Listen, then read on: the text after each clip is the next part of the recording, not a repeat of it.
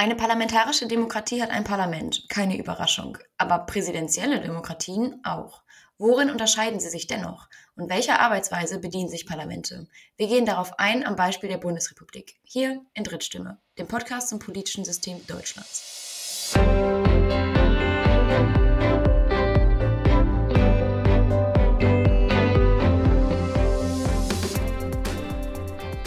Wichtige Frage, die du da aufgeworfen hast, Miriam. Begrifflich ist es nämlich schon etwas verwirrend, ne? Und darum schlage ich vor, wir starten mit einer Definition am Beispiel von Deutschland. Professor Marschall, warum ist die Bundesrepublik Deutschland eine parlamentarische Demokratie?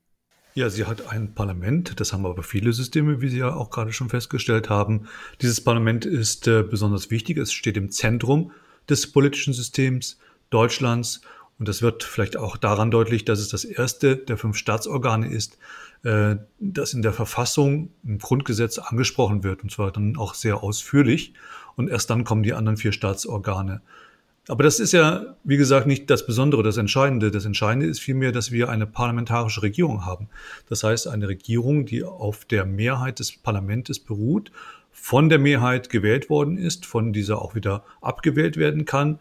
Die Regierung ist dem Parlament gegenüber verantwortlich.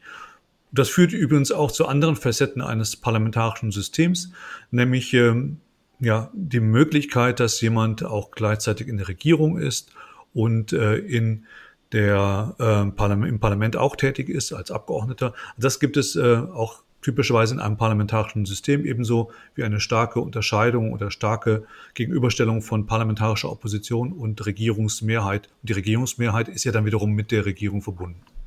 Aber worin genau unterscheidet sich das jetzt zu präsidentiellen Demokratien? Ja, das wirklich Entscheidende ist äh, die Frage, inwieweit die Regierung gegenüber dem ähm, Parlament verantwortlich ist und ob die Regierung vom Parlament abgewählt werden kann. In einem präsidentiellen System wie dem US-amerikanischen haben wir einen direkt gewählten Präsidenten, der kann nicht ohne weiteres abgewählt werden. Da gibt es zwar ein Impeachment-Verfahren, das wir ja in den letzten Jahren auch als Thema hatten, aber äh, letzten Endes ist das ein Ausnahmeverfahren, das passiert nur in ganz großen äh, Ausnahmesituationen und äh, das Alltägliche quasi, die Möglichkeit, dass äh, das Parlament die Regierung ja, jeden Tag entlässt, das gibt es in präsidentiellen Systemen nicht. In Deutschland steht also das Parlament im Zentrum des politischen Systems. Der Bundestag als solches ist zwar eine große Institution, aber die Arbeit findet natürlich auf unterschiedlichen Organisationsebenen statt. Welche sind das genau? Ja, man kann generell und grob drei Organisationsebenen unterscheiden. Das könnte man auch mit den Begriffen Makro, Meso und Mikro äh, markieren, wie wir das so gerne in den Sozialwissenschaften machen. Die Makroebene, das ist die Vollversammlung aller Abgeordneten, also das Plenum des Deutschen Bundestages. Das ist äh, die Situation, in der alle Abgeordneten zusammen einfach diese Organisation Bundestag bilden und äh, entsprechend entscheiden können als Deutscher Bundestag, als Staatsorgan. Darunter gibt es die Mesoebene, das sind Zusammenschlüsse von Abgeordneten, beispielsweise in Form von Fraktionen oder von Ausschüssen, Fachausschüssen. Und schließlich die Mikroebene, da finden wir die individuellen Abgeordneten des Deutschen Bundestages, die durchaus auch selbstständige Akteure sind. Ich würde da äh, gerne gerade bei der zweiten Ebene bleiben, also der Meso-Ebene. Ähm, Miriam, könntest du den Unterschied zwischen Fraktionen und Ausschüssen erklären, also die Möglichkeiten der Zusammenschlüsse von Parlamentarierinnen? Naja, also als Fraktion wird der Zusammenschluss einzelner Abgeordneter einer Partei bezeichnet. Also zum Beispiel die Fraktion der SPD. Alle gewählten Abgeordneten der SPD, die in den Bundestag gewählt werden, bilden die SPD-Fraktion. Oder alle gewählten Mitglieder der FDP bilden die FDP-Fraktion. Okay, alles klar. Und äh, die Ausschüsse? Die Ausschüsse sind dann dagegen Arbeitsgremien oder Arbeitsgruppen, die sich fachlich auf unterschiedliche Themen spezialisieren. Es gibt beispielsweise den Verteidigungsausschuss oder den Finanzausschuss. Und in diesen Ausschüssen sitzen dann die Abgeordneten aller Fraktionen, je nach ihrer Stärke im Bundestag. Wie sieht denn diese Vorbereitung der Vollversammlung aus? Was machen die Ausschüsse da genau, Herr Marschall? Ja, die Fachausschüsse haben die Aufgabe, für die Vollversammlung bestimmte Gesetzesentwürfe zu beraten, vorzuberaten, Beschlussvorlagen zu entwickeln. Es ist so, dass Gesetzesentwürfe, die in den Deutschen Bundestag kommen, erst einmal vom Plenum wahrgenommen werden, aber dann werden sie auch direkt in Ausschüsse geschickt, in, in Ausschüsse überwiesen. Und diese Ausschüsse kümmern sich dann nochmal detailliert um äh, diese Gesetzesentwürfe, weil doch die Fachpolitikerinnen und Fachpolitiker der Fraktionen vertreten sind und äh, man dann versuchen kann, nochmal an den entsprechenden Gesetzentwürfen zu schrauben, zu drehen, Sachen zu ändern. Und äh, wenn man das gemacht hat, dann geht es wieder zurück ins Plenum. Dort wird dann die Beschlussvorlage des Ausschusses beraten, eventuell wieder zurück überwiesen und dann gibt es vielleicht noch eine Beratung. Also ein relativ komplizierter Prozess. Aber in diesem Prozess sind die Ausschüsse wichtig, denn dort, wie gesagt, findet sich dann die Expertise zu den spezifischen Politikbereichen. Abgeordnete können nicht in allen Bereichen gleichermaßen fit und kompetent sein, sondern sie spezialisieren sich in ihrer Arbeit und äh, gehen dann in die Ausschüsse und bringen doch dann ihre Expertise ein. Schauen wir jetzt auf die dritte Organisationsebene, die der individuellen Mitglieder des Bundestags, also den Abgeordneten. Formal sind sie unabhängig und frei in ihren Entscheidungen. Das nennt sich freies Mandat. Ist das auch in der Praxis so? Na gut, also rechtlich gesehen ist es tatsächlich so. Sie sind nur ihrem Gewissen un unterworfen und äh, nicht irgendwie lenkbar, steuerbar. Aber letzten Endes sind sie auch äh, Teil einer Fraktion und äh, ja, Mitglieder von Parteien üblicherweise. Und als solche wird natürlich auch von ihnen erwartet, dass sie vielleicht bestimmte Punkte, Beschlüsse einer Partei auch im Parlament umsetzen. Dazu können sie nicht gezwungen werden, sie können dazu ermuntert werden, sie können dazu ermutigt werden und oft machen sie es nebenbei auch selbstverständlicherweise, weil sie ja auch die Werte einer Partei teilen und damit auch die Beschlüsse, die eine Partei hier und dort äh, getroffen hat. Welches wären denn Sanktionsmöglichkeiten, falls ein Abgeordneter einer Fraktion mal nicht der Parteilinie folgt, obwohl es von ihm erwartet worden ist? Ja, im Extremfall ist es so, dass eine Fraktion einen Abgeordneten ausschließen kann aus ihrer Gemeinschaft und dann verliert die Person auch ihre entsprechenden Rechte, die verbunden wären, verbunden sind mit der Mitgliedschaft in einer Fraktion. Dann, dann kann es natürlich bedeuten bei der nächsten Wahl, dass der Abgeordnete, die Abgeordnete dann nicht mehr aufgestellt wird von der Partei und insofern das Mandat verliert. Aber erst am Ende der Wahlperiode, weil einmal gewählt bleibt man drin. Also man kann nicht quasi aus dem Parlament geworfen werden. Und da gibt es auch noch so kleinere Maßnahmen, beispielsweise den Ausschluss aus einer aus einem Ausschuss, äh, dass man entsprechend Redebeiträge kürzt und äh, den Abgeordneten nicht mehr so oft äh, ans Pult lässt und ähnliches. Also die äh, kleineren Mittel gibt es dann auch noch. Aber ähm, ja, letzten Endes, wie gesagt, ist das ja auch äh, eine Win-Win-Situation für Abgeordnete in einer Fraktion zu sein, denn zwar muss man oder sollte man auch bestimmte Beschlüsse mittragen, die andere entwickelt haben. Äh, gleichzeitig kann man über die Fraktion ja auch die eigenen Zielsetzungen deutlicher und mit Hilfe eines sehr starken Akteurs dann durchsetzen. In Ordnung. Also dann lassen Sie uns noch mal einen Moment konkreter über die Arbeitsweise und generell die Funktion und die Aufgaben des Bundestags sprechen. Der Politikwissenschaftler Winfried Stefani unterscheidet Parlamente in Rede- und Arbeitsparlamente. Was sind hier die zentralen Unterscheidungsmerkmale? Ja, diese idealtypische Unterscheidung, also die sehr schematische Unterscheidung zwischen einem Rede- und einem Arbeitsparlament, äh, ja, bedeutet zum einen, äh, dass gefragt wird, was ist die zentrale Funktion des Parlaments und zweitens, was ist der zentrale Ort, in dem das äh, wichtige parlamentarische Geschehen stattfindet. Bei einem Redeparlament ist äh, die zentrale Funktion auch die Kommunikation nach außen und natürlich auch nach innen, also die Debatte, die kontroverse Auseinandersetzung in der Öffentlichkeit.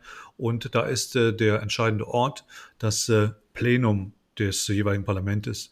Bei dem Arbeitsparlament ist es so, dass die Gesetzgebungsfunktion ganz äh, wichtig ist und dass die Ausschüsse damit auch zu den entscheidenden Akteuren und äh, Gremien in einem Parlament werden. Denn dort werden die Gesetze ja bearbeitet, vorbereitet, dort ist die Expertise. Also ein Parlament mit vielen Ausschüssen, mit starken Ausschüssen, ist eher ein Parlament, was man als Arbeitsparlament bezeichnen würde. Jetzt haben wir ja gerade eben recht viel über die Ausschüsse im Bundestag gehört. Könnte man also sagen, Deutschland ist auf jeden Fall ein Arbeitsparlament? Der Deutsche Bundestag ist äh, sicherlich ein Arbeitsparlament in vielerlei Hinsicht. Es hat sehr starke Ausschüsse, ein starkes Ausschusswesen, das äh, ja sehr intensiv an der Gesetzgebung mitwirkt. Und das ist ein deutliches Zeichen für ein Arbeitsparlament. Aber es gibt trotzdem auch Spuren von redeparlamentarischen Strukturen. Äh, also es ist ja nicht so, dass es kein Plenum gäbe, dass es keine Debatte gäbe äh, im Bundestag, sondern immer wieder wird auch im Bundestag äh, ja heftig debattiert. Und es gibt die sogenannten Sternstunden des Parlaments, wo auch ganz äh, wesentliche Debatten und viel beachtete Debatten stattfinden. Also es gibt auch redeparlamentarische Elemente im Deutschen Bundestag, aber tendenziell ist der Bundestag eher, so würde ich es zumindest einstufen, ein Arbeitsparlament. Hm, dann treten wir doch nochmal zurück von der Arbeitsweise. Äh, der Bundestag hat ja auch einige Funktionen und Aufgaben, die er erfüllt. Ähm, da könnte man zum Beispiel die Wahl- und Abwahlfunktion nennen von Funktionsträgerinnen, zum Beispiel der Kanzlerin oder des Kanzlers. Ähm, darauf gehen wir auch nochmal genauer ein in der Folge zur Kanzlerdemokratie. Aber ich würde gerne einen Moment auf die Kontrollfunktion äh, fokussieren, die ja auch eine Aufgabe des Bundestags ist. Äh, das Parlament hat die Aufgabe zu kontrollieren. Wen kontrollieren, Miriam, und wie? Naja, also das Parlament kontrolliert die Bundesregierung. Hier sind zum Beispiel Untersuchungsausschüsse ein sehr wichtiges Instrument. Hm, äh, ja, davon hört man oft, aber äh, was passiert eigentlich in Untersuchungsausschüssen? Wie funktioniert das? Ein Untersuchungsausschuss, das ist äh, tatsächlich das, was man das äh, schärfste Schwert parlamentarischer Kontrolle nennt. Ähm, dort kommt äh, das Gremium, ein Gremium zusammen, das in vielerlei Hinsicht wie ein Gericht tagt und äh, auch Kompetenzen hat, die sonst nur Gerichte haben. Da geht es darum, dass man Zeugen vernehmen kann, man kann Beweismittel ähm, ja, einholen, sicherstellen und ähnliches. Und äh, insofern äh, handelt es sich hier um ja eine ganz, ganz starke parlamentarische Macht, Kontrollmacht, die über Untersuchungsausschüsse ausgeübt werden kann. Und äh, ja, das macht man natürlich nicht jeden Tag. Äh, es gibt auch nicht äh, mehrere Untersuchungsausschüsse üblicherweise, sondern in der Regel vielleicht nur ein oder zwei, die parallel arbeiten. Ähm, und zwar deswegen, weil irgendwo ein Missstand war, weil irgendwo ein Skandal war, den man genauer bearbeiten möchte von parlamentarischer Seite her. Und äh, dazu nutzt man genau dieses Instrument, das sehr oft übrigens von den Oppositionsfraktionen beantragt wird, äh, weil es ja um Regierungskontrolle geht. Und dann ist es äh, so, dass die Regierungsparteien nicht so motiviert sind, einen Untersuchungsausschuss einzusetzen. Und es gibt auch noch andere Möglichkeiten des Parlaments, die Regierung zu kontrollieren. Welche sind das nochmal genau, Herr Marschall? Ja, es gibt noch das kleine Besteck der parlamentarischen Kontrolle. Dazu gehören bestimmte Anfragerechte. Kleine Anfragen, große Anfragen können gestellt werden. Die Regierung muss darauf antworten in aller Öffentlichkeit und dokumentiert. Es gibt aktuelle Stunden. Es gibt äh, mittlerweile auch eine Befragung der Bundeskanzlerin oder des Bundeskanzlers, die regelmäßig stattfindet. Und das sind Möglichkeiten, in denen Abgeordnete ganz äh, punktuell in ihrem Themengebiet, ihrem Themenfeld äh, Nachfragen stellen können, die Regierung kontrollieren können, um ähm, Auskunft bitten können und die Regierung ist dann verpflichtet, diese Auskunft auch zu geben.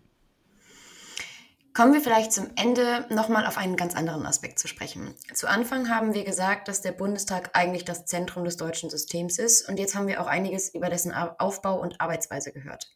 In den letzten Jahren wird in der Politikwissenschaft aber auch häufig von dem Phänomen der Entparlamentisierung gesprochen. Können Sie vielleicht einmal in zwei Sätzen sagen, was es damit auf sich hat?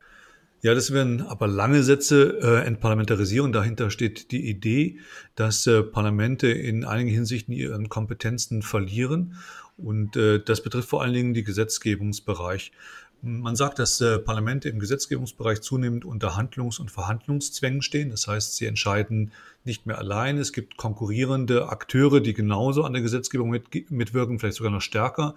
Sie können teilweise auch nur noch, so heißt es dann, Stempelkissen sein, die Parlamente und auch der Bundestag für Entscheidungen, die andernorts äh, getroffen worden sind. Und ähm, all das führt dazu, dass man von ja genau diesem äh, Entparlamentarisierungsphänomen spricht, was übrigens dann auch noch verbunden ist mit der Europäisierung der deutschen Politik.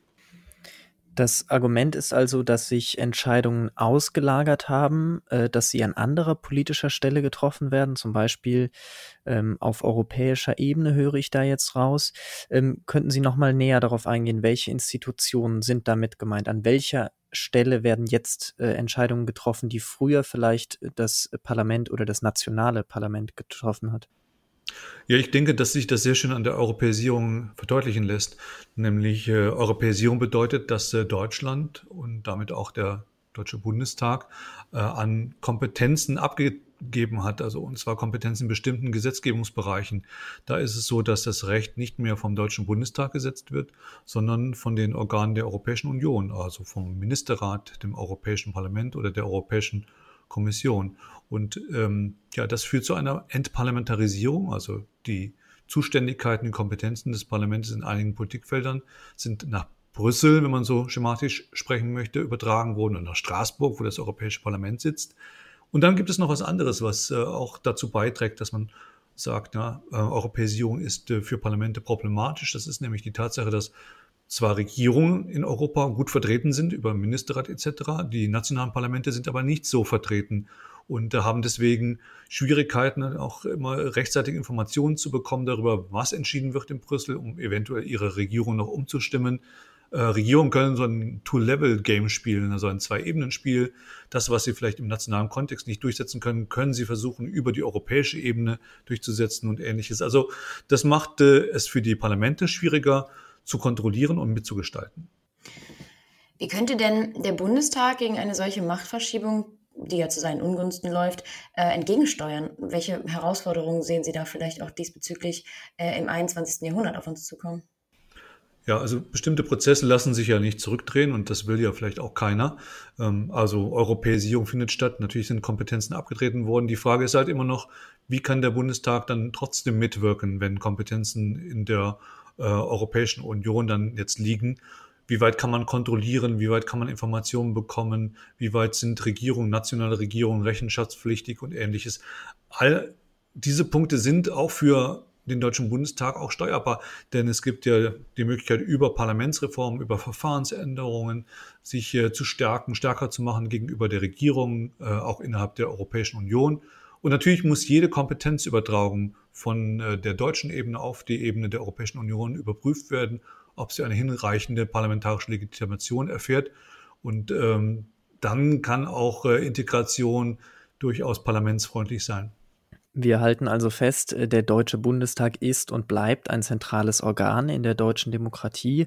Äh, das bedeutet aber nicht, dass er nicht auch mit Problemen oder Machtverlusten zu kämpfen hätte. Unter anderem über den Prozess der Europäisierung und was er bedeutet, haben wir hier gesprochen. Falls euch zu dem Thema mehr interessiert, hört auch gerne in unsere Folge zur entgrenzten Demokratie rein. Da gehen wir darauf nochmal genauer ein. Wie immer gilt, Feedback zum Podcast könnt ihr uns gerne an die Mail politik2.phil.hhu.de schicken oder bewertet uns einfach äh, auf iTunes, Spotify oder wo auch immer ihr diesen Podcast hört. Bis bald. Tschüss. Ciao.